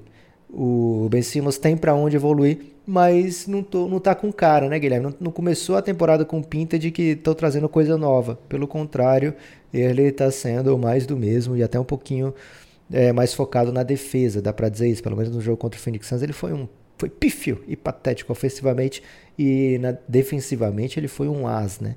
Então o Ben Simmons ainda não está com a pinta de que vai ter esse ano como sua explosão ofensiva. E agora, Guilherme, dito tudo isso, você está liberado aí para deitar palavras carinhosas a ele, Furkan Korkmaz, que parecia que não ia e acabou fundo. É, ele ia, parecia que não ia, não ia, foi lá e iu, né? O Furkan Korkmaz foi Perdão, amigo ouvinte. O, o Korkmaz é um cara. Você diria que, que, não sabendo que era impossível, ele foi lá e fez? Ele foi lá e soube, né? Não sabendo que era impossível, okay. ele foi lá e soube. O Korkmaz chegou a, a estar fora da NBA, né? Ele surgiu um rumor que ele voltaria para a Europa, um jogador turco, é, que tem mercado, o pessoal está atento, muito jovem ainda. Só que de repente, do nada, ele pintou de volta lá e, pô, fiquei bem feliz. Eu, é, quem ouve aqui o podcast sabe que faz tempo que eu defendo Korkmaz e Jonah Bolden. Jonah Bolden Você vai dar a tá carteirada difícil. do Korkmaz? Eu do Korkmaz, eu acho que eu tenho direito, né? Tenho defendido ele, acho que mais até do que os seus familiares. E, poxa, tá um começo de temporada interessante. Já teve até Game Winner, que é coisa incrível, né? Poucos jogadores têm isso. E o Korkmaz já tem uma jogada bem legal, um jogo bem interessante contra o Portland Trail Blazers. E ele é o melhor jogador do time, tirando o elenco titular. Isso significa também que o time precisa de outras peças, né? Claro que eu gosto muito do Cork Mas, é um cara que eu acho que ainda vai ter carreira legal na NBA, muito novinho. Tem, ele, tem, ele tem idade de rookie, é, por exemplo, Matisse Tibul, o Tybalt, como o pessoal Você vai falar dizer. do Cameron Johnson aqui, Guilherme, agora? Não, a essa hora? Não, eu falei do Matisse Tybalt. Eu, Lucas, eu tô incomodado de chamar ele de Tybalt, porque eu acho que a gente chama ele de Tibul. Tibulê era muito legal, né, Guilherme? Pois é, mas Tibulê pode, aí que eu já não sei. Mas o cara chama Matisse, né? O, e Matisse é bom também. Pintor. É, em homenagem ao pintor, é, é um nome francês. E aí usar o Tybalt, pra mim não faz muito sentido. Mas enfim, ele tem 22 anos. É a idade do Korkmaz. Então, é, é a idade de rookie. Claro que não é um rookie desses 19 chegando agora tal tipo Jamoran, mas é uma galera que ainda tem muito a evoluir. E ele é o jogador que tem sido mais interessante vindo do banco, é o que joga mais tempo, é o que pontua mais, é o que tem sido útil nessa, nessa situação aí, tem matado 45% dos chutes de três, chuta quase 5 bolas por partida. Então tá, tá sendo uma peça muito útil para esse time. Eu acho que do ponto de vista do elenco, Lucas, se tem alguém aqui que evoluiu, foi ele. E aí tem o Raulzinho, né? Que assim, a, a história de evolução do brasileiro dentro da NBA. O Raulzinho estava desaparecido, parecia que seria o seu último ano na NBA. Eu estava vendo o dia que ele seria é, designado lá para jogar na G-League. Eu gosto muito da G-League, Lucas. Estava vendo aí o momento que o Raulzinho seria é, encaminhado lá para a G-League. E a lesão, primeiro do, do Ben Simmons, aos poucos fez com que ele passasse o Trey Burke na rotação. É, no princípio, o Trey Burke era a, o armador reserva. Até para manter a rotação de banco, o time do Sixers opta para que o Raulzinho venha na formação titular e na real ele era muito mais útil e ele acabou jogando muitos minutos quando o Ben Simmons não joga. Imagino que isso vai dar, tem dado já uma boa temporada para ele. É uma boa notícia, uma evolução muito modesta, não vai ser notado nos números, mas é um cara que vai se garantindo na NBA. A posição de armador na NBA é muito difícil, né? Todo ano chega uma leva do college ou amadurece uma leva que estava na G-League ou que estava nos bancos aí da NBA melhorando aos pouquinhos e tá louco. Ou os técnicos apresentar. inventam uns wings para jogar de armador também, né? Tem isso também, né? Então acontece muito. Então, para armador ficar na NBA é muito difícil. Todo ano é uma pauleira e dessa vez aí Raulzinho conseguindo, né? Acho que é uma, essa é uma boa notícia, mas acho que assim, que a gente vai ver saltos estatísticos de Cork, mas mais do que qualquer outro jogador desse time, talvez não o suficiente para ser sequer lembrado para nada, Lucas. Por exemplo, não okay. sei se ele vai, vai tá, estar entre os 10 melhores sexto homens do ano. E ele é o sexto homem de um time muito forte. Mas acho que ele não entrou ainda nessa categoria, não. Tudo bem, para dar o serviço completo aqui, dentro do algoritmo a gente tem o Josh Richardson, tem ainda o Embiid, tem o Ben Simmons, tem o Korkmaz, tem o Raulzinho. Raulzinho já no limite aí. O Trey Burke, Guilherme, aniversariando. Parabéns aí pro Trey Burke. Um abração para ele. Ele sempre escuta a gente. Então fica aí o convite para ele entrar no Giannis. Ele parou de ouvir, hein? Parou? Parou? Então não vou nem mandar os parabéns. Já vou editar essa parte. E fica por aí, né? O time tem ainda o Al Horford, como você falou, idoso, Tobias Harris, Mike Scott, Kyle O'Quinn. Esses jogadores aí já não entram. E fora isso, tem a juventude transviada, Jerry Smith, Jonah Bolden. E esse nome que eu adoro falar, Guilherme, Shake Milton. Shake Milton. Muito bom. Lucas, antes de passar para o próximo time, eu preciso convidar o nosso amigo ouvinte a entrar no site da Gigo TV. A Gigo TV é patrocinadora do Café Belgrado, nossa grande parceira, tem contribuído aqui para o nosso projeto e tem um site que você pode entrar lá para conhecer melhor o projeto. Você pode baixar o aplicativo para iPhone, Android, em TVs Smart ou pelo próprio site mesmo, pelo computador, notebook. Você entra lá, é uma TV por assinatura online, você tem pacotes para assistir muitos canais, a ESPN tem vínculo. E é legal isso aqui, tá, gente? Porque às vezes tem pegadinha que o pessoal é, recebe aí mensagens, ó, oh, você tem tantos canais por tantos reais, mas aí é pegadinha, vai devagar. Na Gigo não, na, na Gigo é 100% legalizada. Entra lá, gigo.tv, você pode espelhar na TV, dá para assistir ESPN. Tem Band, então dá para ver bastante jogo de NBA, a gente sempre posta aí lá no, no Instagram jogos de NBA na rodada. E assim, eles dão o teste grátis para você por uma semana, para você não precisa nem colocar Tem que botar o cartão? Não, nem precisa. Você coloca lá, o, você faz o cadastro e já coloca para funcionar para ver se você gosta e ver se você seja está familiarizado. Então, qualquer coisa, manda uma mensagem lá no Insta deles. Fala que ouviu pelo Belgradão, que faz uma moral com a gente ainda. Vamos lá, Lucas. Qual é o time agora? Próximo time, Guilherme, tem tudo a ver com a Gigo TV, porque é Los Angeles Clippers. Por que, que tem tudo a ver com a É o time da moda, Guilherme. Vai passar muito ah, na ESPN, vai passar muito na Band. Mesmo, pois é. É o time que vai estrear ainda essa semana Paul George, olha só. Então, se tem o Most Improved Team, esse aqui tem tudo para ser, Guilherme. Porque... Esse é o time MIP. Ah, não, é... o Suns ganhou já o time MIP, hein, Lucas?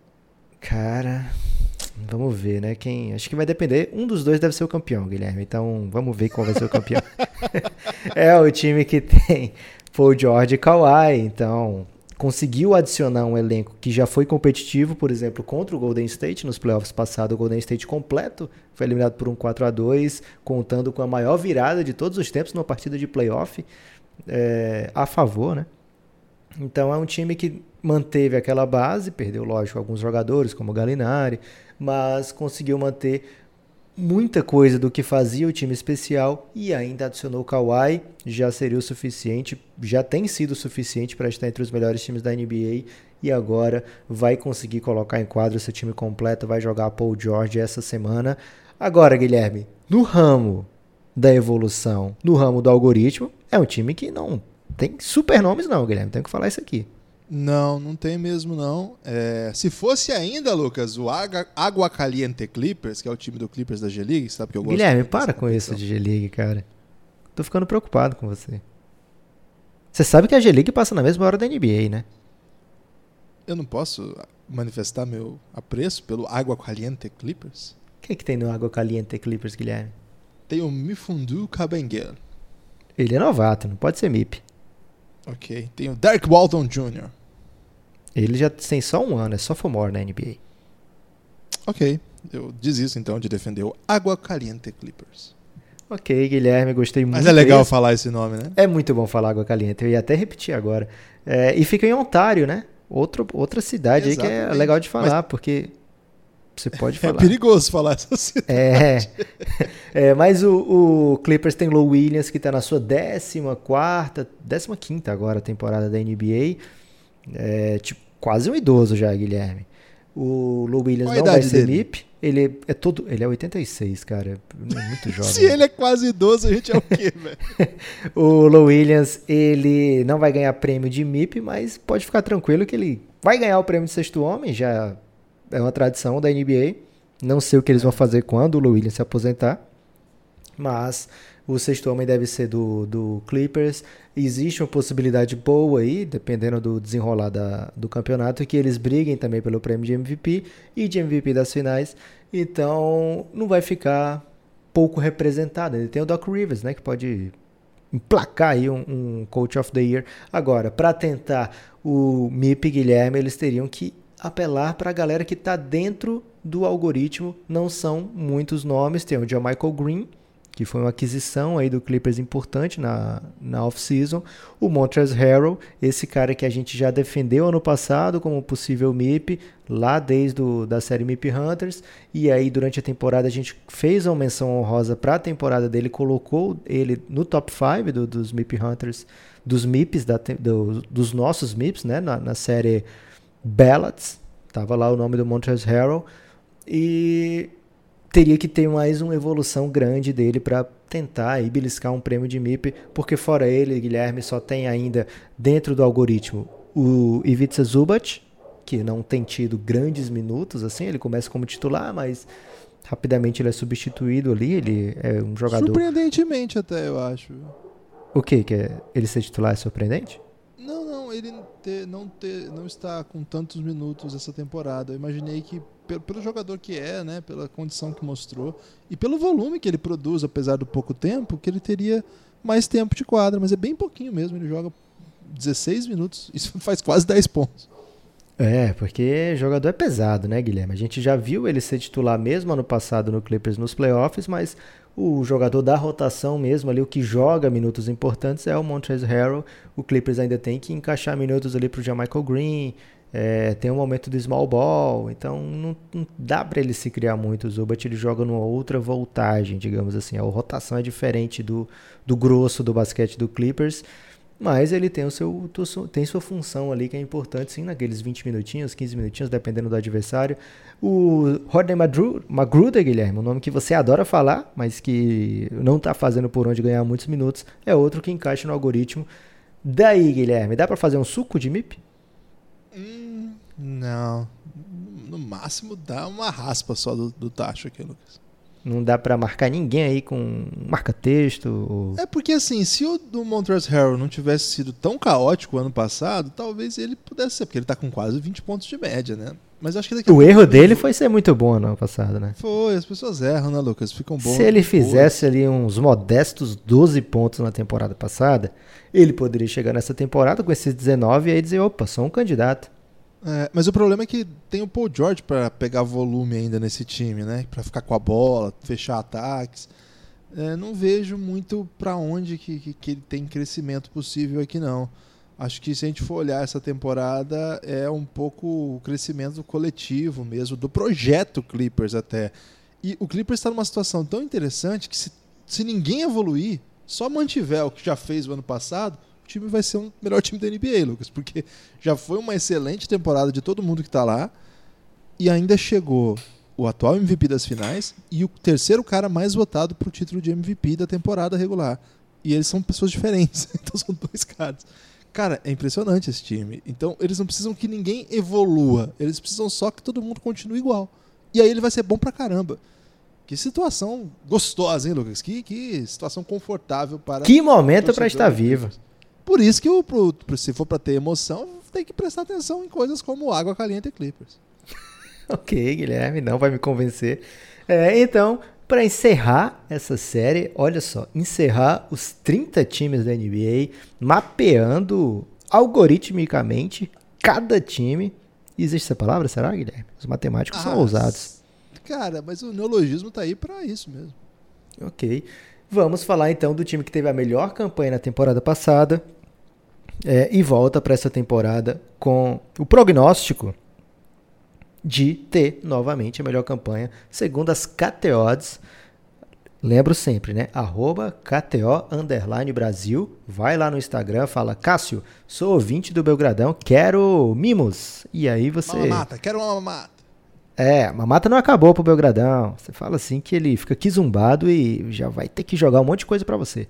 É, então fica essa dica aí, arroba KTO Underline Brasil. Teve gente que fez maravilhas aí com a Free Bet, não teve, Lucas? Já teve print, agora eu não posso. Esse print. Eu não posso colocar na nuvem porque o rapaz disse assim: "Não, sou casado e não quero que minha esposa saiba do que eu ganhei".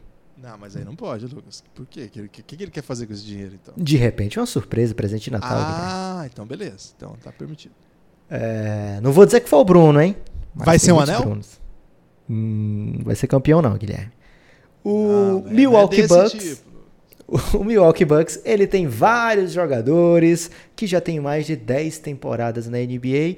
Tem um senhor ali, um, um, jovem rapaz que tem muitos irmãos e já é o MVP da temporada. Ele caberia nesse algoritmo, porém já foi MIP, já foi MVP, não tem mais como evoluir para ganhar prêmios, Guilherme, de MIP. Ele pode evoluir e ser MVP novamente. Inclusive, hoje é o favorito aí nas KTOs mas o, o time do Milwaukee Bucks não tem grandes candidatos porque já é um time muito velho, Guilherme. Já é aquele time matreiro, experiente. Olha só, Kyle Korver, ele entrou junto com o LeBron na NBA, só vou dizer isso aqui. O Ilha Sova, Brook Lopes, o George Kyle já apareceu o Ashton Kutcher. é, agora tá aparecendo aí o no máximo o Brad Pitt naquele filme que ele tá idoso, Guilherme. O Benjamin Button? o Wesley Matthews. O Eric Bledsoe já vai fazer 10 temporadas, né? Todos esses outros têm mais de 10. Então o que sobra, né? É aquele olhar para um amanhã que é um amanhã que, poxa vida, se eu conseguir alguma coisa disso aqui, eu furei o chão e veio o petróleo. Porque o que que sobra? Olha só, o primeiro nome que eu vou dizer, Guilherme. Você tá Vamos preparado? Lá. Não, não tô. Não tá mesmo não, porque eu vou falar de Dragon Bender. Ah. Dragon Bender tá no elenco e uma curiosidade, quer saber uma curiosidade sobre ele, Guilherme? Ele vai jogar G-League? Ele não jogou ainda nessa temporada. Essa é a curiosidade sobre. Dá pra falar do Dragon Bender. o, o time tem ainda DJ Wilson, que tá na sua terceira temporada. Pra tristeza do, do Cláudio, né, Guilherme? O maior fã de Dragon Bender, não desse país, mas da Argentina. Eu diria até da América Latina. Do continente o, todo, né? Continente, pode ser. É, o DJ Wilson. Se é da América tá Latina é do continente.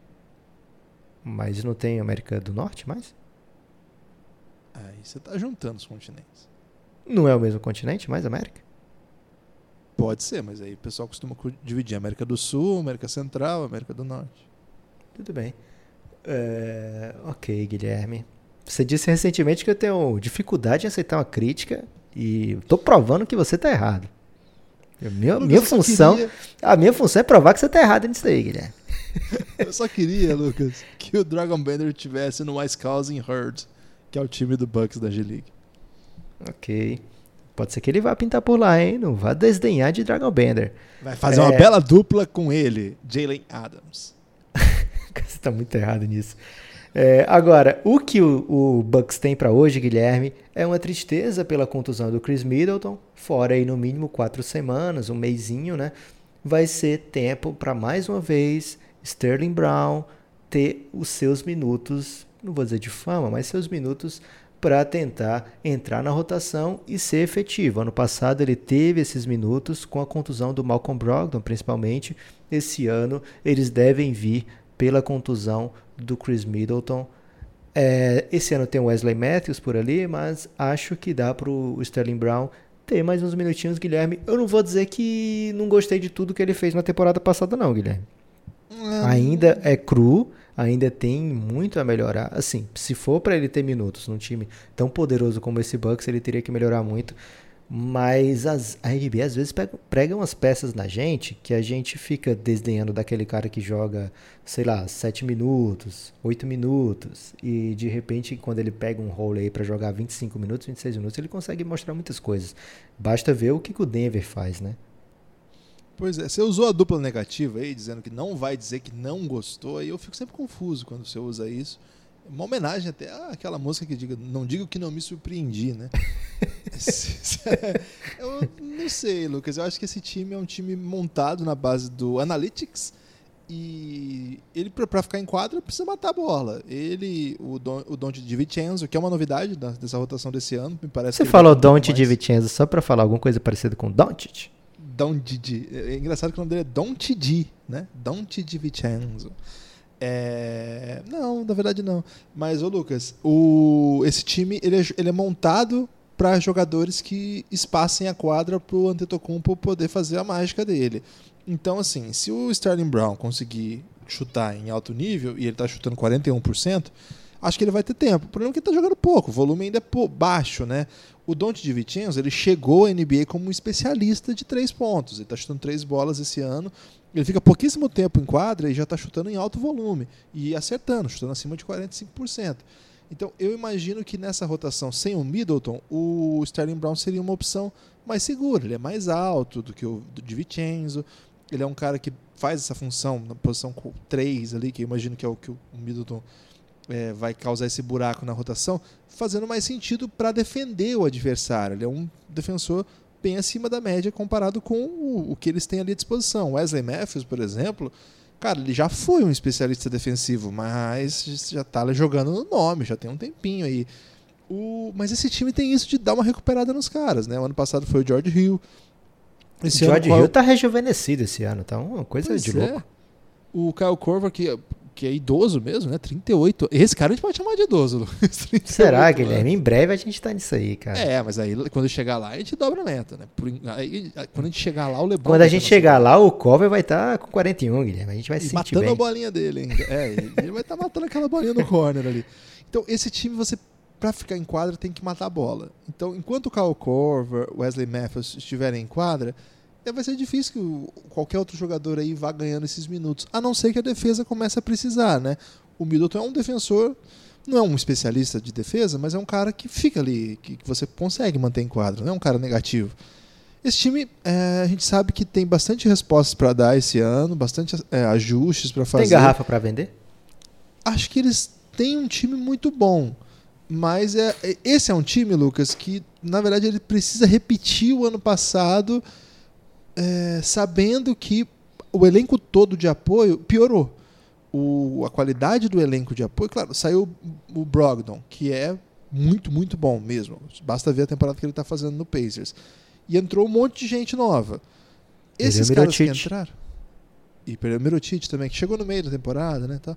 Mas esses caras que chegaram, eles não são relevantes ao ponto de você falar assim, não, tá tudo bem agora. O time tá, tá ok é, esse é um time que vai ter que é, contar com uma evolução monumental do Antetokounmpo, que eu acredito que vai acontecer, já tem, vem acontecendo, para conseguir mais ou menos manter o que eles fizeram ano passado. É uma situação diferente da do Clippers, que a gente falou que se todo mundo voltar e repetir, o time melhora pra caramba.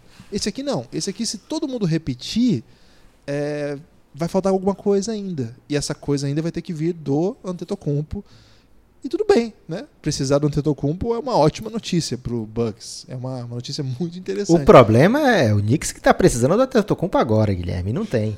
Inclusive, eles já anunciaram esse plano aí, Antetokounmpo 2021. Tem vários Antetokounmpos, né? Tem que ver qual que eles estão planejando aí. O Galego já fez essa denúncia aqui. O, tem o, irmãozinho não tem time ainda, né, Lucas? Aliás, quando será que ele vai pra, pra universidade para entrar na série? Amanhã vai ser outro dia. Tô curioso, eu acho, hein? Eu acho que tá faltando pouco, Guilherme. Acho que ele tá no penúltimo ano. Imagina a resposta desse menino, sabendo que independente do que ele fizer, ele vai pra NBA, só porque ele é irmão do Antetokounmpo alguém vai dar um emprego para ele. Mas então, ele é o melhor dos irmãos, na idade. É. Né? O problema é que o Antetokounmpo melhorou muito. O, é engraçado agora que o Tanassi está jogando com o Antetokounmpo, com o Giannis, e ele fica dando conselhos pro Giannis durante o jogo. Você já notou isso aí? Ele é irmão mais velho, Guilherme, ele tá lá pra é, isso. Então, então ele fica ali acalmando o Giannis, às vezes falando coisas ali no ouvido e tal. Fazendo o que, Lucas? Evitando ser ah, enviado pro Scouse Herd. Que é tudo que ele tá fazendo é para fugir da G-League. Enquanto ele estiver ali, tudo bem. A lesão do Chris Middleton adia um pouco mais. Mas é tão ruim assim a G-League, Guilherme? Não, a G-League é ótimo. Inclusive, o outro Antetokounmpo tá lá, Lucas. Tá jogando no time do Lakers. O time do Lakers que joga a G-League tem o Antetokounmpo... É, é, é o do meio o que tá lá? O Gênesis é o mais novo? Não sei. É o salto Não tem do meio porque são quatro, Guilherme. Aí não tem meio. É, tem o mais velho e o mais novo. Os dois são do meio, Lucas. É. O meio, ah, então o Giannis e o Costas são do, dos meios. Pode ser ah, assim? Pode ser. Então o Costas é o que tá no Lakers. No South Bay Lakers. É, grande elenco lá. Mas... South Bay Lakers que já revelou Caruso. Já Caruso e Scott Machado. Tem um brasileirismo né, na, na G-League. É. E tem, lá tem Gary Payton the second, tem André Ingram. Então tem, cara, você vai ver esse time jogar. David Stockton, eles estão apostando pesado em, em, parentes, Lucas. É um time todo voltado em parentesco. Então, você quer ver parente de alguém, você vai no jogo do South Bay Lakers. É, falando sério, o elenco do do Bucks é tipo SBT MIPS. da G-League. o elenco do Bucks não tem MIPS. É, talvez tenha o jogador que mais evolui ano a ano que eu já vi, Lucas. Eu nunca vi um cara igual esse Antetokounmpo, cara. Todo ano ele tá melhor. Esse ano ele teve ainda não teve férias. Ele vai tirar esse posto do Kawhi? O Kawhi era assim, hein? Todo ano a gente Kawhi denunciava aqui no, no podcast que ele botava um chip novo. É, o Kawhi era sinistro, cara. É, mas é que agora o Kawhi não está evoluindo mais, né? Talvez ele vai continuar no nível que é Ele está né? refinando, né? Isso. O Giannis ainda tá naquela escadinha, né? Se você vai pegar. Você lembra o Paul George também, como ele era, cara? Ele era desse jeito, né? Quando ele começa a carreira era assim, ele começa tipo com 6 pontos, depois 12, depois 16, depois 20, depois 24, porra, não vai parar nunca. O Giannis está nesse momento ainda, né? É, a primeira temporada 6, segunda 12, terceira 17, quarta 23, quinta 27, sexta 27.7, 12.6 e quase MVP, e MVP, na verdade, e agora vem aí para quase 30 pontos, quase 15 rebotes, quase 7 assistências e liderando um time rumo a lugares altos novamente, né? Essa evolução a gente vai ver, mas ela não vai ser premiada não, Lucas. Eu acho que nesse time aqui não tem nenhum candidato a MIP e talvez a gente não tenha nem jogadores. Acho que a exceção a gente comentou aqui pode ser o Dante Di Vincenzo, pode ser talvez o Sterling Brown, o Pat Connaughton, que é um especialista em chute de três e defesa. E mais nada, ele não sabe fazer. Enterradas, né? E ele não sabe fazer mais nada. Ele é muito bom em enterradas, mas às vezes ele erra layups. Não, ele é horroroso em qualquer outra coisa que não seja bola de três, enterrada e defesa. O resto ele não sabe fazer. Não seria jogador assim para fazer mais nada além disso. Então, esses caras não vão evoluir muito mais. É um time que tá todo mundo com 30 e poucos anos, todo mundo já passou do seu auge, talvez o Middleton não. É... E o Giannis, claro. Então é um time que não vai evoluir. Não é, não é um time que deve crescer. Agora, como elenco ele pode crescer. É o segundo ano só do tipo do do Tibbs. Tipo, Tibbs não, do Coach Bud. Nossa, de onde eu fui buscar o Tibbs agora? Do, tá falando de você, Guilherme. É. E ele fala mal da gente, ele parou de ouvir também, depois das palavras duras que ele tomou aqui. Então, eu acho que o Coach Bud no segundo ano, é, com o Antetokounmpo evoluindo, e esse sistema todo pode evoluir. Os jogadores, acho que não. Ok, Guilherme. Foi meio, não vou dizer decepcionante esse episódio final, não mas. Me surpreendi. não foi decepcionante o episódio final, porque estamos falando de grandes times, mas deu para sentir assim uma quedinha no quesito candidatos ao prêmio de MIP. Então, para a gente não terminar a temporada de MIP Hunters nessa batida, a gente deve fazer no próximo mês, ou até mesmo no fim desse mês, um, aquele tradicional episódio para apoiadores é, confabulando e draftando, Guilherme, o nosso Ah, time de isso, é? MIP. Tem que ter, senão os, os apoiadores vão ficar bravos se a gente E vai entregar. ter joguinho de 2K com eles? Aí vai depender o que, que o Guilherme está falando. Ano passado, depois que a gente fez esse draft entre nós, pegando os, os MIPs, né, os principais candidatos para cada um, um dos ouvintes é, falou: Poxa, seria legal esse jogo aí no, na 2K, ver qual é o jogo que. qual time que venceria. E o meu time deu uma lavada. A gente não tem o, o console e muito menos a tecnologia para gravar um jogo desse, né, Guilherme? Não, não, nem sei como é que faz isso. Eu ia ter que arrumar um filmador emprestado com minha irmã. Mas o. Você ia filmar a TV, Lu? Esse era o caminho fácil que eu ia achar. É, mas o nosso amigo ouvinte conseguiu disponibilizar pra gente essa partida e a gente comentou e colocou lá no nosso YouTube. Procura lá que tem. Como é que procura o nosso YouTube, Guilherme? É Café Belgrado, né? Nosso Café YouTube. Belgrado. Vai escrever E no aí YouTube você- Café Belgrado, vai aparecer vários Hits. é, influenciadores, hits. Vai aparecer a gente no Yuri Fonseca, vai aparecer a gente no programa do Vavo.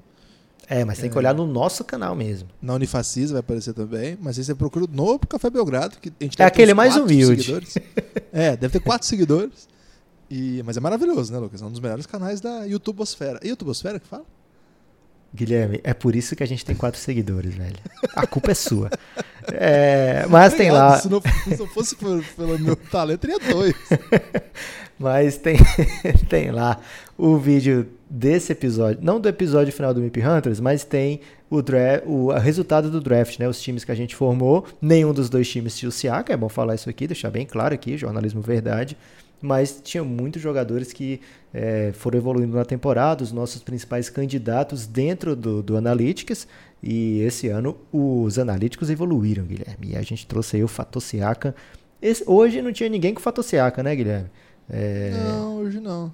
se tem, é porque era muito Siaka Underground, a gente falhou miseravelmente, mas no episódio final a gente vai ter, vai passar um pente fino a mais e vai fazer super draft. Fica o convite aí para você eh, se tornar apoiador do Café Belgrado e ter acesso a esse conteúdo também. Algum destaque final para essa série, Guilherme?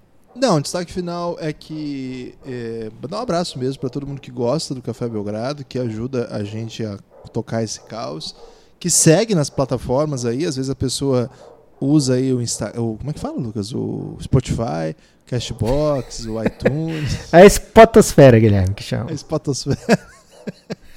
e a- às vezes as pessoas é, ouvem o podcast. Eu sei disso porque eu faço isso.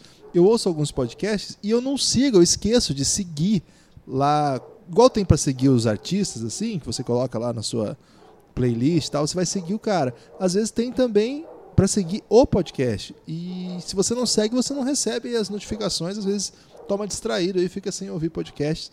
Esses aqui do Mip Hunters, a série completa, você pode ouvir a qualquer momento, né? Mas tem alguns que são mais no calor da hora, assim. Você espera uns 4, 5 dias pra ouvir e vai ficar aí atrasado no, no- na, na pod, como é que é, Lucas? No up-to-date aí da, do Belgradão. Então, por enquanto, é só isso. Agradecer e sugerir aí que você siga a gente no Spotify, no Cashbox. Vai lá, assina lá o feed e dá essa moral aí pra gente. Se puder compartilhar, se puder indicar o Belgradão, melhor ainda. E se puder assinar, né, Lucas? Aí é só palavras doces. Você tem destaque? Eu, não? eu tenho um destaque final, Guilherme, é mandar um abraço pro antigo James, que era o grupo de apostas do, do Café Belgrado, né? Não do Café Belgrado, mas de alguns ouvintes que formaram lá. É, o James significava? Guilherme? Era, era o antigo Belgrabetes, mas a gente percebeu que estava ruim esse nome e aí é, decidimos mudar. O que venceu foi- era James, aí ficou juntos, apostamos, mas erramos sempre. Essa era a, porque era chamado James, essa era a sigla. Mas Aposta, aposta a verdade, né, Lucas? é, mas aí a gente percebeu que estava chamando erro, Guilherme, esse nome. E aí, recentemente, um nome que só tem dado sucesso. Então fica o convite aí para quem gostar de apostas e estiver lá no Giannis, pode entrar no Fred, Guilherme, agora em homenagem a Van Vliet. Caramba, Fred. gostei. Fred significa ficaremos ricos em dezembro. Já é um. O nome é uma meta já, Guilherme. Isso é coisa de coach, hein? então, mandar um abraço para todo mundo do Fred. E fiquem atentos porque o caos de novembro do Café Belgrado está se aproximando da sua metade, mas é um mês intenso, então não perca nada. Não dá para prometer para dezembro, janeiro, etc. Mas em novembro, Guilherme, o novembro ficará para sempre.